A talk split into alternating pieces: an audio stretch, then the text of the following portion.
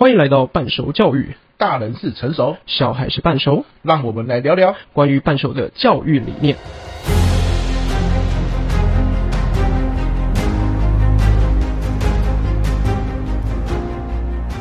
Hello，欢迎又来到我们的半熟教育。大家好，我是培佑，我是何轩，大家早安。Yes 啊，今天呢，这个这一集啊，由我来拉主 key 啊哈，因为我上周。去参加玩转学校的年会，好，那玩转学校大家不知道有没有听过？何学，你有听过玩转学校吗？有啊，它其实是蛮有题、蛮有名的议题式教育的一个算组织吧。啊，它应该不算是正式的学校嘛，对不对？对对对，我我其实之外，嗯，我我比较喜欢玩解谜，所以我玩过他的解谜包啦。对对，但是没有上过他们的课，这样他们课怎样？哦，他们主要就是说。他们主要推广的叫议题式教育，好，那像之前很有名的就是胖虎讲的是霸凌，哦，霸凌，他他就是会有一个包裹给你，好，那老师比如说参加这个体验，你就可以把这个包裹带到自己的班上去带，哦，然后里面就可以分组。那我举例，我去年会的时候参加的一个主题是跟离岸风电有关的，风电能源。就是。能源议题嘛，哦，现在核四你又说不能盖啊，火力又说污染很大嘛，嗯，那只好用这个比较干净的能源，好像是这个风电，好来发电这样子。嗯、可是，比如说我们就可以思考到一件事情啊，你要你要做这个离岸风电，盖这个风场有没有？我们去沿海都会看到很大的那个有点像风车一样在那边转，谁会受到影响？哇，多嘞、欸，对嘛，多了嘛，多了，真的。哎，我第一个想到的是是招潮蟹，对，然后招潮蟹，好，还有候鸟，候鸟会会会，还有蝙蝠之类的。好，那那除了这些之外，还有渔民呐，渔渔民他要捕鱼嘛，嗯，都会受到影响嘛，对不对？好，那现在有一个关键是这样，就是说离岸风电这个议题，我们他就把它分成说，哇，我是能源专家是一个小组，哦，学生就分组嘛，然后呢，呃，渔民是一个小组，环境学家。是一个小组，OK，好，那分成四到五个不同立场的人，那他就会给你情境卡，嗯，那、啊、你就要先读这个情境卡。那我们老师或许会想，我们的学生会愿意投入到这个情境里面吗？好，其实当下我也是这样想。像那一天我扮演的是一个能源专家，那我拿到的情境卡就是告诉我们说，火力发电哦，火力发电的污染是怎么样啊？风力发电是怎么样比较干净啊？好，那它这个。这个成本又是怎么样啊？哦，所以做离岸风电是蛮好的一件事情。好，那我在这个立场，我原本就想说啊，就就是逢场作戏嘛，嗯，对，对不对？玩一玩就好。结果没想到，当渔民的那一组啊，他们也是角色扮演啊，来参加的老师扮演的吧？哇，他站起来很入戏，你知道吗？我们一家三代都在这里，怎样怎样？为什么你们要来这边？为什么我们要拿你的补助？我我难道不能经济自主吗？哇塞，哇！就是我后来我后来意识到一件事，嗯，只要有一个角色入戏了，其他人就会跟着入戏。哦，你你原本可能不想哦，可是只要有一个入戏了，你就会进去了，你就觉得哇塞，他讲成这样，就其他人其他人感觉像是也是变成教材包的一一员的感觉。对对对对对对对啊！所以那个情境的描写跟设定，一开始只要设定好了。哦，那那你你就可以很容易让来参加的同学或是班上的同学融入这样。那他他的方式就是年会是免费的，然后你可以体验很多很多的议题式的活动。嗯、那体验完之后呢，如果你愿意跟他承诺说你会在你的班上执行这个议题，嗯、会去带，哦，哪怕一次或两次哦，然后写心得，好，嗯、那这个教材包你就可以拿去。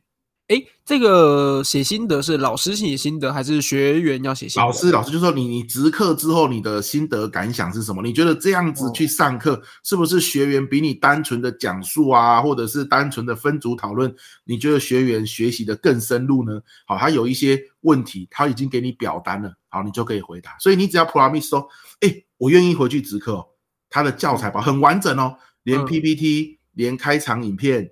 连一些他们制作的一些小组的名牌卡啊，然后学员一开始不同立场要看到的一些必要资讯啊，他都做成很精美的图卡，就一个小包裹就给你，所以你就可以带回去做。所以呃，也就是说，课程内容需要提到这个议题，并针对这个议题下去做讨论。这样应该说相反，就是说你的刚好老师，你这学期要上到这个主题，你就可以用这个教材去上。OK，哦啊，它可以一堂课也可以，两堂课也可以，三堂课也可以，就是它它的延展很大。前面选择题目的时候，像离岸风电，这是你选择的，对，还是我选择的？就你各自选择啊，你看你要选什么都可以。就哎，我的课程有需要我就选，不是被安排的就对了。不是不是，所以我那一场很多公民老师选，嗯，对，很不错，很不错。对啊，对对，没错没错啊，很多国小老师也有选，因为国小老师其实议题就很广泛，对，很广泛，没错。啊，像我会选，是因为我常常到国高中去教表达力嘛。嗯，对。啊，表达技巧教一教，有些时候都请他们自我介绍啊。其实有些时候这就显得有点跟现实脱节嘛。对对。怎么样都自我介绍，有点无聊。诶，带一点生活的议题，诶，比如说讲完表达技巧的基本技巧跟概念之后，把这个离岸风电的议题是融入进去，让学生分组。然后呢，我是能源专家，我要站上台讲话的时候。怎么样用刚刚学到的表达技巧，有条理的表达？因为他们都觉得表达真的可以融入到现实生活的议题啊，所以我我我就觉得很棒。我我以前我很早之前就听过这个组织，然后在做这么棒的事情，然后但是我一直觉得我好像没有办法去实践。虽然我自己在教补习班，因为补习班有它的任务存在，没错。然后在没有办法去执行他们要求这样任务状况下，我就一直都不敢踏出这一步去参加。可今天。听你这样分享完，我明年可能会来试试看。要来要来，而而且他不是只有年会而已，他有些时候也会，比如说他们新整理出一个新的议题式活动之后呢，他们就会在很多学校教师研习。那他这个教师研习也会开放给其他老师们来参加。如果他有在台中的时候，我再把讯息跟你分享。太棒了，这个我我们到时候把它放在那个半熟教育的。呃，Facebook 跟 Instagram 就是曝光给所有老师看。对对，像那我们我们也可以在今天说明栏把玩转学校的这个 Facebook 的这个连结跟，其实你也就是上网 Facebook 打玩转学校 Play School，你就可以看到。对对对对，嗯，蛮好我印象中，我在去年还是前年的时候，就玩到他们一个呃谜题包，叫做呃全民法官。他哦，他的议题就真的是做的很棒。是，是，那其实像这样子议题式的学习，培佑在现场还有没有看到什么很特殊的问题？是是，像其实他的议题哦，真的是百百种啊。我我那天除了玩这个离岸风电之外，我还要玩一个叫九年二班。嗯，九年二班你听起来就不是一个班级的名称嘛？对，可是他讲的是一个在混公庙的，然后染头发、刺青的学生。嗯，因为父亲入狱，然后母亲已经是外配，然后已经离家了，嗯，然后他就阿嬷照顾他，然后他转到这间新的学校，可是呢，这个学校的班上同学原本都是很单纯，就是为了考试、升大学、升高中而努力的一个国中这样子，所以他转进来之后，学生不适应，然后班级的家长也有点害怕，然后社福机构，然后包包含公庙的这个庙公。哦，然后阿婷，嗯、阿婷就是这个主角，染头发这个人的家属。有一次，一个新闻爆出来，就是学校门口聚众打架，是，然后有公庙的人掺杂在里面，然后大家就直觉联想到阿婷，然后所以学校压力就很大，辅导主任就办了一次这样的讨论。然后你看哦，又是五个立场，一样。我那时候参加的时候，我也觉得啊，应该就是你知道，走个过场，过场。对，我那时候代表的是这个。呃，班级的家长家长会，你知道吗.然后就我们五个老师就都属于家长会。我原本想说啊，就是照本宣科一下，结果没想到阿婷的家属那个有人扮演阿嬷，哇，很入戏。嗯、哇，宫庙的这个、嗯、这个庙公也很入戏，就在说什么？为什么每次打架就一定是怪我们？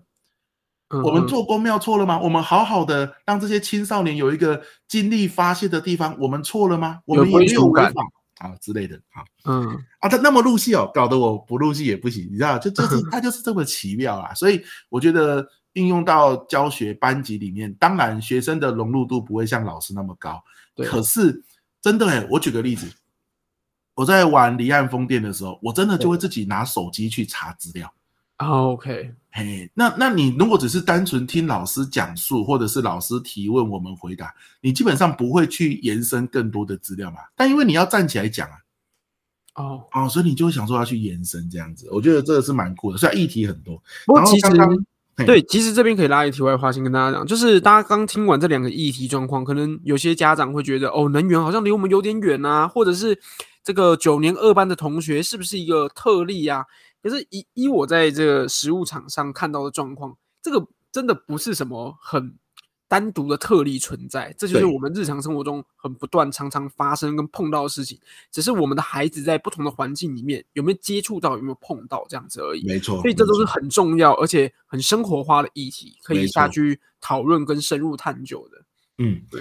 然后我那天去年会，他们一开始第一第一开始第一天早上就是一个演讲。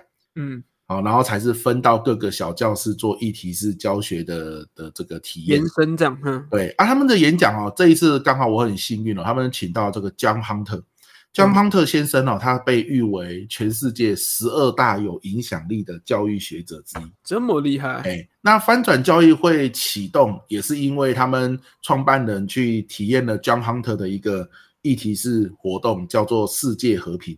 世界和平游戏这样子.那江亨特来分享，那很多老师提问嘛，我觉得提问很精彩，江亨特先生的回答也很精彩。那我这边就截录三个老师的提问，因为这些提问也是我常常去教师研习的时候，老师都会问我的。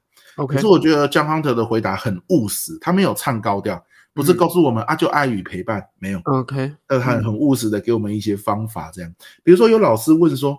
哇！现在我们在台湾的教学现场哦，老师的任务超多的，常常焦头烂额，又有教育部的任务，又有学校的任务，嗯、一天到晚在写那些计划，然后上课，嗯、对不对？家长的要求也是越来越细致，对，好、哦，焦头烂额，真的好累啊！江康德先生，你对于这个有没有什么想法？嗯，那加亨特先生说：“哇，这个我觉得他很厉害。每每个人问完问题，他总是说：哇，这个问题是最关键的问题。哇，这个问题我也是觉得 每个人都每个发问者都有被感受到很重、很受重视的感觉。没错，没错 啊，人家就觉得哇，内心很温暖嘛，对不对？不愧是全世界十二大有影响力的教育家，这样。那他的回答很酷哦，他说：我们永远哦，老师哦，要抓紧时间。”给自己休息，这个休息哈、哦，就是让自己平复心情，跟平复你的脑袋。我们的老师在教育现现场，脑脑袋都是运转过热，所以呢，比如说学生下课，下一个班级要上课之前，啊，我们虽然有很多事务要处理，可是可能上课前的三十秒，我们自己在一个角落深呼吸。让自己平静下来啊，给自己去走廊上走走，看看树的时间，啊，可能只有十秒、十五秒，可是总比都没有好。好，他说，老师的心情没有平静，你是没有办法让学生平静下来的。嗯嗯嗯。哦啊，所以延伸就是说，今天我老师在下课时间意识到刻意练习深呼吸，让自己平静，是不是我们进到教室的时候，看到学生很躁动？我们也可以让学生先平静下来，因为他说，很多时候专注力的前提并不是好玩，也不是有趣。对，专注力的前提其实是静心。对，那这个很很合理嘛，对不对？但是他往前一步就是，那你要学生静心，我们老师自己是躁动的，是很难让学生静心的。嗯，所以他说，像他准备要连线，那个时候他是跨跨海连线嘛，他在美国。他说，在准备连线之前，哦，他也是内心有点紧张，对不对？跨跨洋连线也不知道技术问题能不能克服，嗯，他讲的东西不知道翻译能不能翻译的精准，嗯，但是呢，他在开始前的一分钟、两分钟，他也就是让自己闭上眼睛，深呼吸，嗯，哦，让自己平静下来，告诉自己就是在当下把事情处理好就好。这让我想到，就是我国中。的一些经验啊，我国中呢，每每个礼拜五的早上的朝会呢，学校的创办人都会跑出来做一场蛮长时间的演讲。对，然后其实演讲什么很多内容早就会忘了，但是他很常去引用这些《论语》啊，然后子曰、孟子曰啊等等这些东西，然后就提到了五个字，叫做“定静安律德”。哦，定静安律德呢，其实。呃，它不只是老师对学生在教学场域的状况下，我一直也都相信，就是家长对孩子也都是这样，只有稳定的人才能让其他人稳定。所以这个我们讲，就是全世界十二个对对教育，John Hunter 对 John Hunter 对最大的影响家这样子，他应该想表达的应该是这个方向嘛，就是自己稳定的自己，才有办法让其他人也跟着稳定。对，没错。所以，因为他的意思就是说，我听起来啦，就是说，任何的现在说任务很多嘛，可是任务很多不是我们能够控制的，嗯，对吧？除非有一天你干到了什么师长啊，干到了这个教育部长啊，哦，或许，嗯嗯嗯，或许你可以去改变这个系统，要不然的话，这些都是你不可控的嘛。那我我们唯一能控的是自己，对，尤其是自己的心情这样子啊。我所以我觉得。这一题讲完，然后搭配上他这种很很有磁场的感觉，现场的老师有一种被疗愈的 feel，这样，嗯，蛮厉害的，厉害，真的很厉害，很厉害。啊，这是一个小小的提醒嘛，啊，又又能够做得到啊，对不对？对，掌握时间，把握由内而外，对，让自己静心。好，那后来有老师又问了，他说，很多时候我们都知道提问很重要嘛，因为纯讲述学生不会听嘛。对，没错。或者说听了也容易分心，对不对？嗯。可是我提问了啊，学生不愿意回答，那也是白忙一场。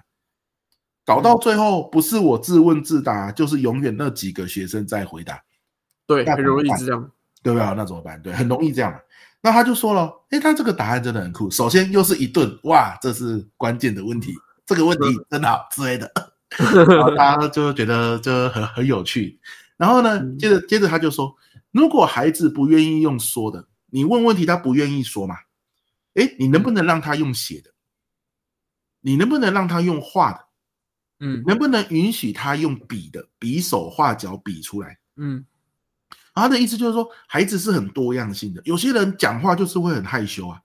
嗯，对不对哦？那你能不能有多元的方式？OK，那这是一个很一开始很基础的回答，因为我们老师都知道，有些时候问题也不在画跟笔或写嘛。他就是不愿意讲，对，对不对？对对对对。好，接着他往下一个层次哦，就是你平常有没有去关心他、在乎他？哎，我觉得这个跟我的论点蛮像的。嗯、我觉得有些时候孩子在教学上、课堂上不愿意配合，已经不是教学技巧的问题，是聊天技巧的问题，对不对？没错。因为你平常就像何轩，我记得你前几集有聊到嘛，很多时候你补习班开始上课之前，你认为最重要的一件事是跟孩子一起吃个便当，一起用餐，没错，对。然后用餐的时候，你会跟他聊聊天嘛，对对吧？聊聊今天学校怎么样啊，然后最近有什么好玩、有趣，或者是碰到的困难啊，或者你在玩什么游游戏、电动啊，OK。或者像我们前几期分享，不管是金钱纠纷啊，欸、或者网络匿名霸凌啊，都是在那些场合跟场域状况下，对嘛？对嘛？因因为你上课的时候有进度的压力，你不可能在那个时候聊啊。没错啊，所以今天你有没有善用一些空档的时间？好，对，你你去他他的英文的翻译过来叫做看见孩子的不同面向。哦，好，OK。那你说这个聊天很重要吗？这个聊天很重要，为什么？因为有些时候孩子愿意回答你，并不是你的提问技巧多高超，你是因为他觉得你这个人有 sense。没错，没错。我我我跟你熟啊，我我之前有跟你聊过天呐，我觉得你还算聊得来啊，嗯，对吧？你还愿意了解我喜欢玩什么电动？哇，这个老师怎么样？上道嘛，嗯嗯，对不对？好，那所以在这样的情况下。他回答你是因为你上道，不是因为你的提问技巧多厉害。嗯哼，所以我就回到核心啊，我觉得这 John Hunter 讲的跟我们的想法蛮像的，就是当老师、当学生在教室不愿意配合的时候，其实我们要靠的是下课后或不是上课前的聊天。对，不是课堂中，而是课堂外。对你，你等到课堂中才要去处理，那你真的需要很高超的技巧，这通常不容易，对不对？对对对对，就是越短的时间内要处理越难。没错。呃，我当时在念国高中的时候，有一本书，算是国文课增加阅读的课，但它书名取得很好，叫《课堂外的风景》。我相信很多国文老师都知道这个东西。那其实我们都在努力帮小孩建建立课堂外的风景了。那其实老师也是，老师也需要课堂外的风景。对，其实这些课堂外的风景呢，呃，我们可能更把焦点跟呃注目在这个孩子的身上，但是是孩子在课堂外发生的事情。对，哦，所以累积起来，你就会发现，你对这个孩子越来越了解，这孩子也对你越来越高信任度。当信任度越来越高的时候，嗯、回答方式只是一种形式了。是，哎，我不知道有没有听过 VARK 这个东西？哎，没有哎。VARK 就是五感不同的学习模式。哦，虽然它是不同的学习，就是有些人是视觉学习者，有些是听觉，有些人动觉等等之类的。那在不同的学习模式状况之下呢，其实就会有相对应不同的表达模式。哦，对对对，所以呃，John Hunter 他提出来说，哎，可以用画的，可以用笔的，可以用不同的方式呈现出来的的情况，当然这非常非常合理。是，那所以最终还是回答回到他在第二个层次提到回答的动机是什么，动力是什么，对不对？嗯、对，嗯，这很重要。对，掌握到这个动力，老师掌握到动力之后，哎，我们就再再也不用当这个电池帮他们发电了，他们自然而然就会提供这个能量给大家。没错，没错。可是这个是我们上课前或者是课余时间我们做的一些努力的跟小心思，对不对？对，所以一样回到呃，我们之前提过的一句话，就是学生很难从嗯不喜欢的老师身上学到东西。对，哦，没错，没错，没错，说得好。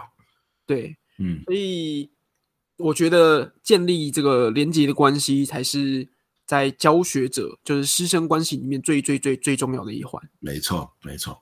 好啊，接着我再来分享我那一天最后一个我印象很深刻的老师的提问了。他说啊，我们班上很多人呢、欸，嗯、啊，尤其像我们私立，现在公立的很像都二十几个，相对少一点点。对，对，可是私立三四十个的还是常态哈。对，超过四十个都还有，对嘛？哈，所以他说我我是私立学校的老师啊，我一个一个班都三四十个人，有些时候我顾此失彼，哦，很很难同时照顾到所有的人，尤其现在学生的能力 M 型化很严重，嗯，有有一群人这个早就已经对于今天的进度烂熟于胸，甚至超前，有一群人甚至连可能前前一年的进度都还没跟上，嗯。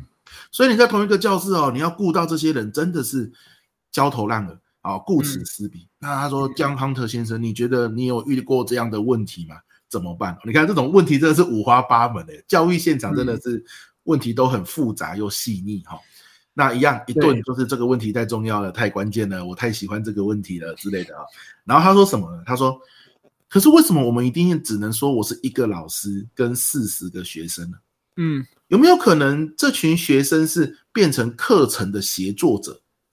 嗯，哎呦，这就是角色的转换哦，对不对？对，就是能不能是一个老师二十个课程协作者，二十个学生？哎，那这样是不是就只有二十个学生了？好，那你怎么把它变成课程协作者呢？啊，这这就是关键嘛。对，好，那他就说情境的带入很重要，因为如果我们是单纯的讲述知识，那当然就是一个老师。底下都是学生哦。可是如果今天你带入一个情境，问他们说，在这个情境里面，如果你是里面的某个角色，你会怎么做？那当他进到那个角色的时候，他就成为了课程的一份子。懂？他就会去告诉你说，哎，在这个情境里面，我是这个角色，我应该要怎么做？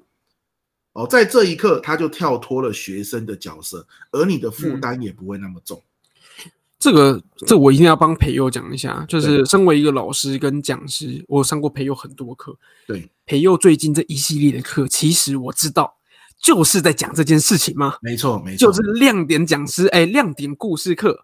为什么？因为在课程内容内容过程当中，我们有一段，这可以讲吧？我可以分享，可以，可以，可以哈。就是有有一段叫做让别人的嘴帮忙上课，对，换嘴的这个动作，这个动作其实就就跟。刚刚前面就是庄康的分享的这一个是一模一样，如出一辙的事情。是，如果你要让孩子参与课堂过程、课堂内容的所有细节，那他不一定是接收者，他也可以是寻找答案的人，对，他也可以是教授别人的人。没错，所以。我觉得换嘴这件事情，就是有很多很多的细节可以操作。但真的很喜欢，就是想要多了解这方面技术。看，找培祐上课啊，我可以分享另外一件事情的东西是，像我自己在课堂上面，尤其段考前，像下个礼拜台中要段考了，然后这个礼拜是新竹、台北段考。哦，那我们我会用操作的方式，会随着这一次段考难易程度真的会有所不同。是，例如像这次段考难易程度普遍哦，不管是高一、高二还是国三，都是比较困难的章节哦。那这个比较困难的章节哦，国二也是哦，对，国二也是，全部刚刚好在二段都是比较困难的章节。那在这个困难的章节当中，你的段考如果呃做了一些练习，然后要通篇检讨的时候，大家的吸收效果都不好。嗯，所以我我会直接选择把打把学孩子们分成不同阶段，他可以是用分数分，或者也可以用自我判断下去分，就让孩子们自己分。他觉得哎，这个范围我比较了解，我比较清楚。那我们采用的方法就是扩散式扩散式教学法。哎，我可以描述一下我怎么操作的。好，扩散式教学法呢，它不会只是老师在正在黑板前面，然后单独讲题，然后下面二十个、三十个学生下去听，而是有些小朋友写考卷写得很快，他可能五十分钟的考卷，三十分钟就说要对答案。是，那我会让这些小朋友先对答案，并且我会先帮这些小朋友解题。哦，那他就会变成一对三、一对五的解题了。他已经不是一对二十、一对三十了，所以紧接着来到四十分钟或五十分钟的时候，慢慢越来越多人写完了，那我们就一样个别很快改完之后，第一波被检讨过的学生之后，他绝对有能力去教第二波改完的同学。那第二波又会了，那就代表他在同一堂课的状况下，他做了不止一次练习。考试的时候做题目一次练习，发现自己不会听同学讲或听老师讲，第二次的练习，然后又再教其他同学经过第三次的练习，所以你说他能不会吗？没错，这种扩散式的的教学模式，我认为也是一个换一张嘴，没错，让其他人参与课堂活动的方法。而当他教别人的时候，他也就是一个课程协作者。没错，没错，对不对啊？所以，所以其实。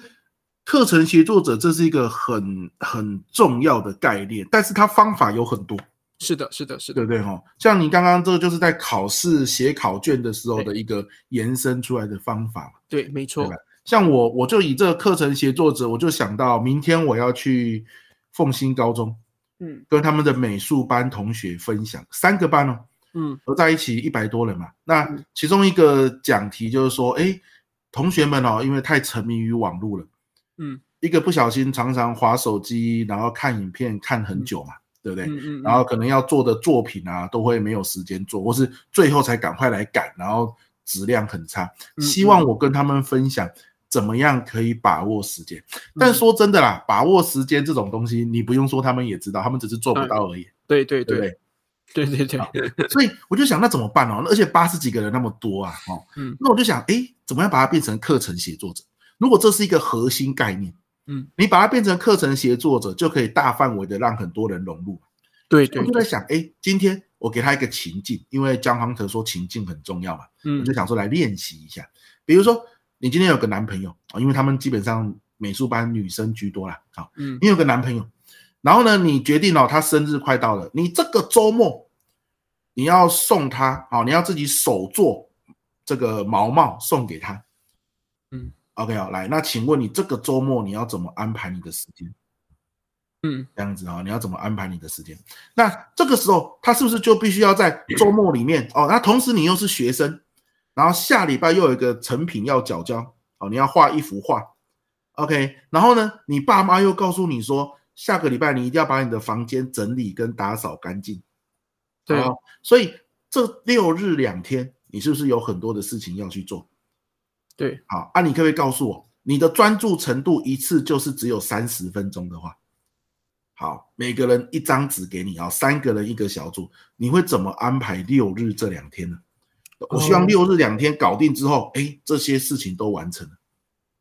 好，啊，你要怎么安排？所以他们就会在这个过程中，他们会意识到大事化小嘛，你我不可能一次做完整个毛毛，因为我专注程度只有三十分钟。没错，我也不可能一次整理完房间，因为你房间实在是太乱哦。那个画画的东西啊什么的一大堆。对，OK，你也不可能一次画完一个画，因为你是要从整理灵感啊到画草图啊，一步一步一步来，对不对？对。好，那你告诉我怎么安排？那这个安排完，请他们分享一下。而这个分享的过程中，慢慢就带到一件事情，就是说，其实你要做时间管理，你要先意识到你有哪些角色嘛。对。啊，你是女朋友，你是。这个孩子，好，你是学生，那每个角色都有当下的任务。那最后就问他，那你有没有发现这样子做完你快乐吗？哦，是从快不快乐切入的吗？对，你快乐吗？他就会说，可能有些人说快乐啊，然后有些人说，嗯，感觉感觉有点无趣，都在做这种公事上面的事情，整理房子啊，干嘛干嘛的，对不对？嗯、我就说对啊，所以你少了一个什么角色？自己嘛。哦，所以我跟你讲，滑手机还是重要的，哦、玩游戏还是重要的，要掺插在里面。滑手机没有错，一直滑手机才错，因为你把自己放太大。嗯、所以自己放太大，有时候你会觉得很无力。为什么？因为你什么事情都没有做，所以你内心会有罪恶感。可是自己放太小，你又觉得很无趣，对，很痛苦，对，很痛苦。所以都在满足别人吗？对，所以时间管理其实说到底就四个字嘛，角色平衡。OK，嗯、啊啊，所以你要意识到你的角色有什么啊？怎么样各个角色之间的时间是平衡的，都有完成他该完成的任务，这就是时间管理。嗯，嗯好。可是这些东西如果我用讲的，其实说真的，就他听完就忘记了。可是我让他拿一张纸自己来写，哦，那那就会好很多。嗯，对不对？让他自己试试看。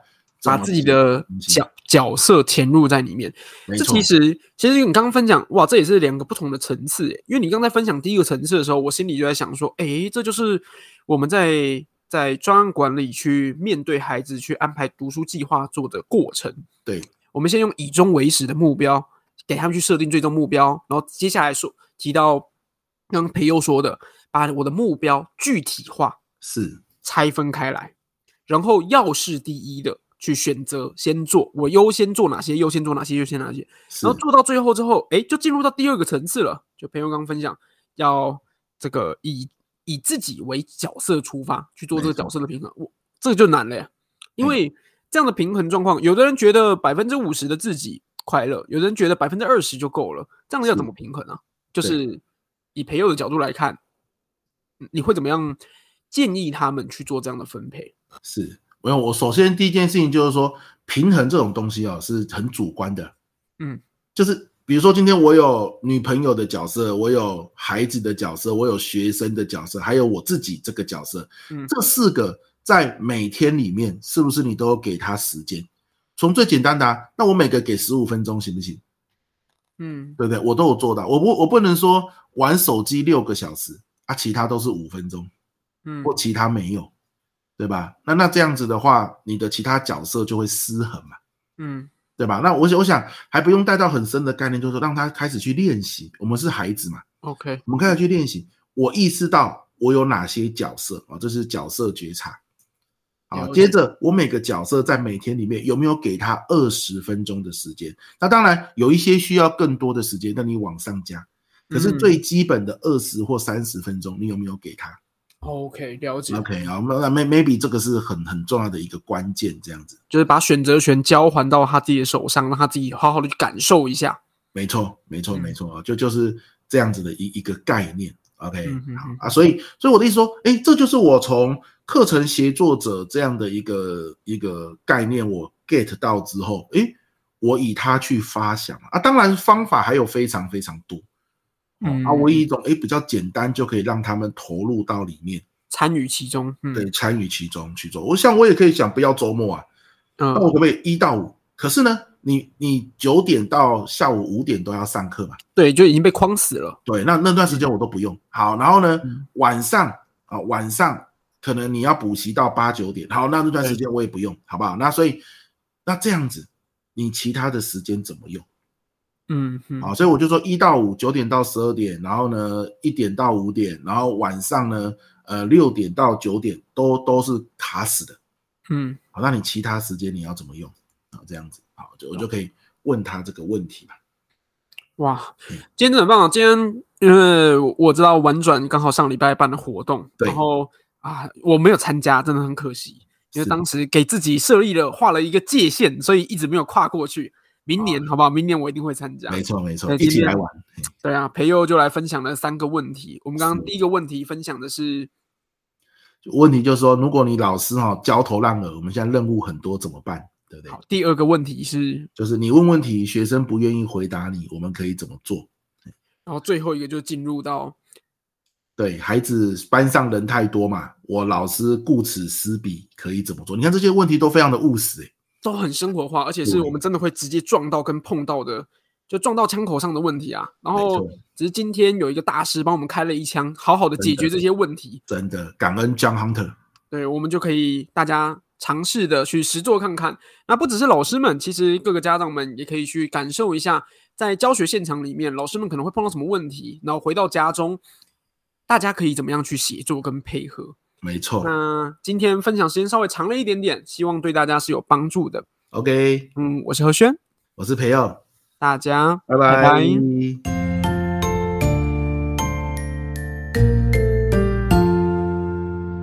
这一集的内容你们喜欢吗？最后，关于半熟教育，你有任何的想法或是想聊的话题，都可以寄信给我们哦。我们的信箱是 e o h。B 一零九二八小老鼠 gmail.com，如果有任何业务合作的机会，也欢迎寄信给我们哦。